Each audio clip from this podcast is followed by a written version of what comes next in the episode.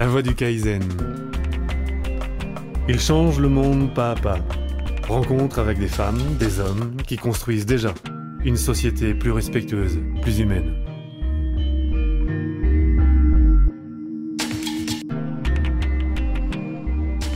Le monde semble être en profonde transformation. Nous entendons parler de crise économique, de crise écologique, de crise éducative, voire même une crise sur le sens de nos vies. La voie du Kaizen relaie la voie de ceux qui ont fait le choix de la cohérence pour vivre le changement pas à pas. Cyril et Denise vivent dans une yourte en pleine forêt. La porte est ouverte, on ne frappe pas, ils ont jeté la clé. Dans une démarche de simplicité, ils cherchent à se rapprocher toujours plus de l'autonomie et ont choisi comme modèle économique l'élevage de brebis. Rencontre avec ce couple et leurs enfants.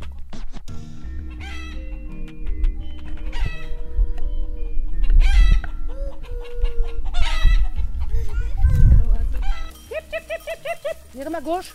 Mireille à gauche. À gauche. Stop Stop Stop Voilà, donc des poules, des moutons, des yourtes. Donc Denise, à toi la parole. Raconte-moi tout, comment est-ce que tu es arrivée euh, ici?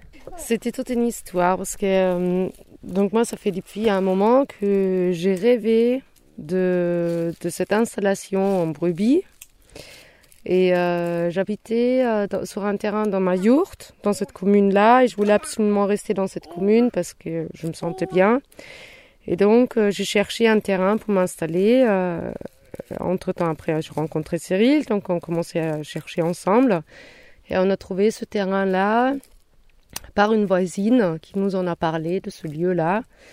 Euh, voilà, donc j'ai contacté les propriétaires qui habitent en Suisse et on a eu la chance de pouvoir obtenir un bail en fermage sur, sur ce terre. Voilà, ça nous permet de, de nous investir dans ce lieu-là avec la sécurité quand même que on peut pas nous virer d'un coup et euh, on peut quand même s'investir dans notre projet sans être obligé euh, de tout de suite acheter. Donc le projet, c'est une petite ferme avec des brebis laitières, euh, avec des brebis de Corse. Vraiment, le but, c'est vraiment une petite ferme avec une fromagerie. euh, ouais, c'est ça. Qu'est-ce qui a fait que tu te diriges vers euh, ce mode de vie? Est-ce que déjà enfant, tu vivais dans un cadre qui ressemble à celui-là? Ou comment expliques-tu euh, cette envie de vivre de cette manière-là, en proche de la nature et proche des animaux? Euh, moi, j'ai grandi, il y avait mes arrière-grands-parents qui avaient une ferme. Donc j'ai grandi, j'étais souvent dans cette ferme-là. J'ai grandi à la campagne. Et euh, ouais, donc à partir du moment où j'avais mes enfants, c'était sûr que je veux que mes enfants grandissent dans la nature. Et après, euh, bah j'adore ça, oui, j'adore d'être avec, euh, avec les bêtes, avec l'autre. Après, Cyril, pareil, on, on aime ça, ouais. On aime ça de d'être avec notre troupeau et vivre autour du troupeau. Pourquoi se lancer dans, dans l'élevage? Bah, bah bien sûr, le but c'est on est quand même une grande famille. Il y a, y a trois enfants qui vivent en permanence avec nous. Il y a la quatrième de temps en temps, comme on est une famille recomposée. Donc euh, c'est euh, bien sûr le but aussi que d'être autonome financièrement. Et euh, bah moi j'ai pas envie de travailler n'importe quoi non plus. J'ai envie de faire quelque chose qui me plaît, qui euh, Cyril pareil, on a envie euh, de d'être notre propre patron, c'est ça, et grandir, euh, faire grandir nos enfants dans les valeurs qu'on a. Parle-moi de ces valeurs. Bah, c'est la simplicité avant tout, quoi. Vivre dans la nature, qu'on n'est pas obligé d'être euh, d'être relié euh, par un câble à l'internet, à une télé ou une radio, euh, qu'on peut vivre euh, tranquillement, euh, être bien euh, avec ce qu'on produit nous-mêmes, quoi.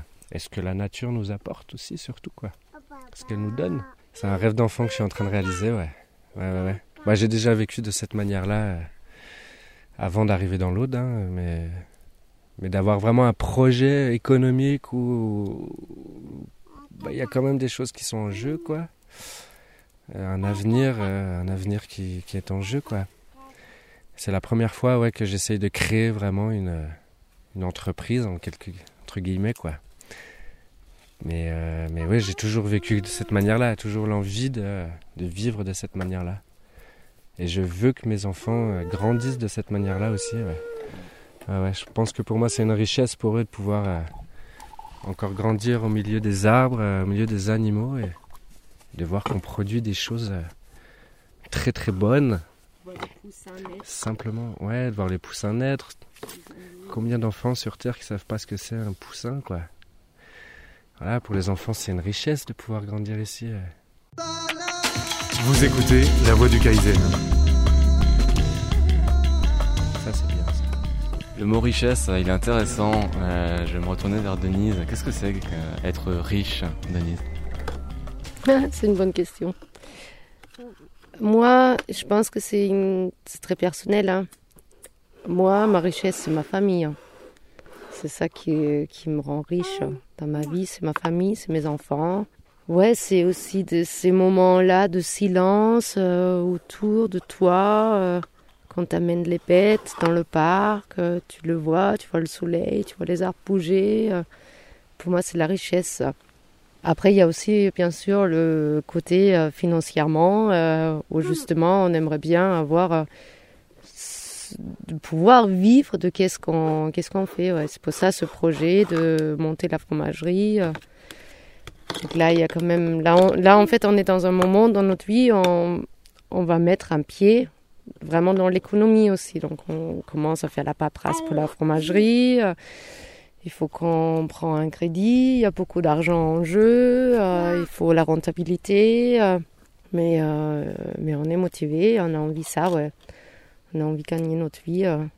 Du coup, euh, de pouvoir, euh, par exemple avec le fromage, on est obligé de, pour vendre et fabriquer du fromage, on est obligé de faire dans un labo qui soit aux normes et tout ça, ça, bah, ça implique un coût assez, assez faramineux. Quoi. Donc on est obligé de rentrer dans ce système, d'utiliser ce système-là, mais on veut continuer de le faire à notre manière. Quoi. Voilà. Ta définition à toi de la richesse? Euh, de la richesse, pour moi, je l'assimile bien à la liberté, de pouvoir rester libre, libre de choisir et de, euh, de continuer de faire ce qu'on aime faire, quoi. Voilà, ma richesse, elle est là. Content de dire non quand j'ai envie de dire non. Et en termes de dépenses, quels sont les, les frais auxquels vous faites face mensuellement? Donc là, t'as pas de facture d'eau, t'as pas de facture d'électricité? Bah, si on les a quand même avec la maison au village. On a, on a la maison au village aussi, ouais. Des dépenses, c'est pour les brebis, euh, le foin, le fourrage, euh, la luzerne. Euh, après, c'est clair, on essaye, on a quand même, on a des œufs, on a la viande, qu'on n'a pas besoin d'acheter, on les a. On a des légumes. Donc ça, les légumes, la viande, les œufs, le lait, tu produis ça ici Ouais, voilà, ouais. Le fromage. Donc, euh, comment dire Il y a eu une partie dans l'année, on est quand même vachement bien. Parce qu'on a du lait, on a de la viande, on a du fromage, on a des yaourts. Voilà, on mange bien. Après l'hiver, c'est pas comme ça. c'est intéressant aussi de, de, phaser un peu votre, votre vie en fonction des saisons. Euh, on commence par l'année. Donc, euh, ben, elle commence en hiver pour nous l'année, on va dire. Donc c'est la période euh, où nos brebis mettent bas. Donc c'est une période assez critique, quoi, où il faut être vraiment présent, bien observer tout ce qui se passe, bien nourrir nos animaux, avoir tout le temps un bon, bon stock de nourriture pour eux. Après l'agnolage, donc, c'est, c'est la belle saison qui arrive, là, c'est le printemps, ça fait du bien. Tout est vert, euh, on est tout le temps dehors, quoi, on emmène nos animaux à euh, manger, là où c'est bon à manger, quoi. Le printemps, souvent, on garde.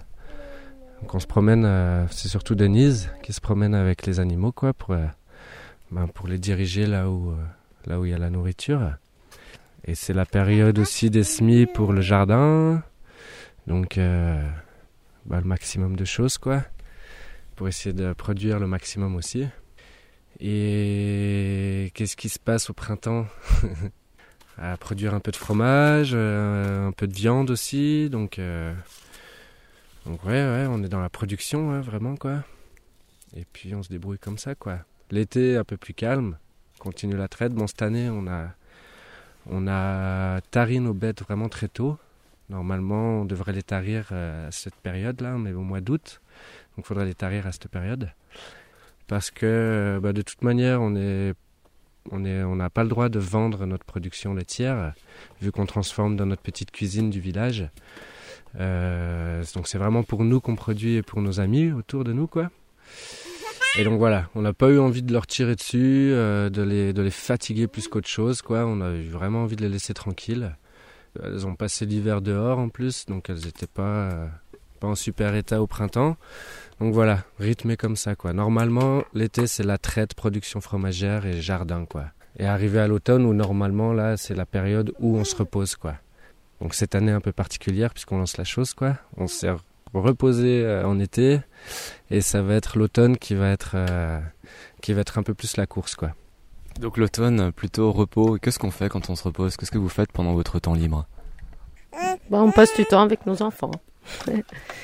Ouais, on essaye de profiter avec des enfants. Euh, parce que c'est vrai, c'est pas. Bah, les enfants, ils sont quand même. Je veux dire, on est ici, mais Cyril et moi, on est souvent à droite et à gauche sur le terrain parce qu'il y a toujours des choses à faire. Prendre du temps avec eux, ouais. Faire des choses plus euh, privilégiées avec eux, ouais.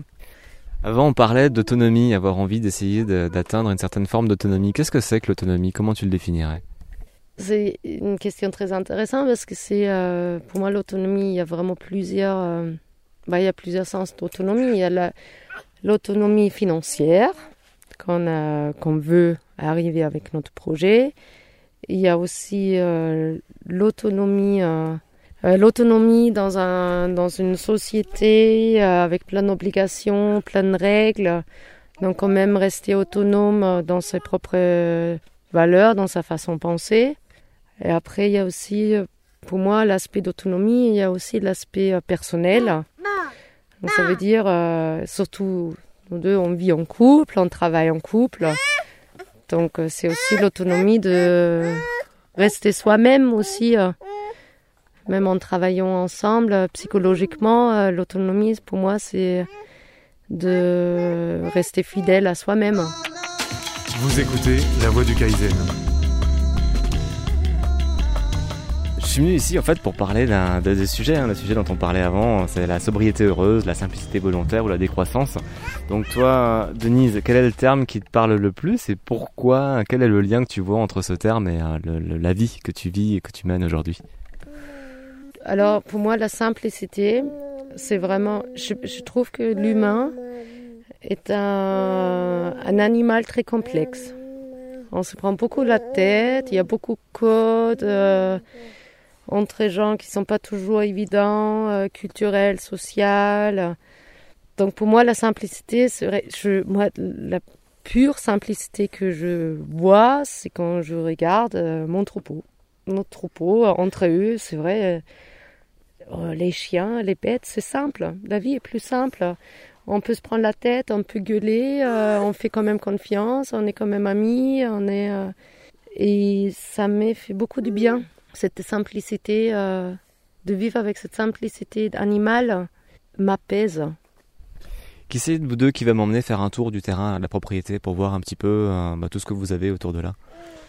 Faire le tour de la maison ou de la yourte plutôt, faire le tour de parler un peu comment ça fonctionne au niveau énergétique, au niveau euh, l'eau, m'expliquer un peu le fonctionnement du système ici. Donc déjà là, on peut peut-être commencer par, je sais pas, on est où là? C'est la cuisine, enfin on est en plein air, on a une table sur une petite terrasse et là je vois un point d'eau où il y a toute la vaisselle, ça représente quoi tout ça? Euh, C'est le point d'eau extérieur euh, pratique euh, en été. donc ouais, un petit tévier bricolé à l'extérieur quoi, alimenté avec l'eau de la rivière qui coule environ 100 mètres plus bas, un peu plus. Euh, l'eau qu'on remonte avec euh, une petite pompe thermique là, euh, super magique. Bon, ça utilise l'essence, hein, mais, mais c'est quand même hyper pratique quoi. On remonte 2000 litres d'eau en, en une demi-heure de temps. Donc c'est voilà, c'est quand même super confort. Quoi.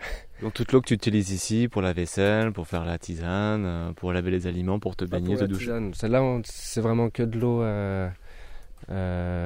comment dire, pratique quoi. On la consomme pas. Ouais.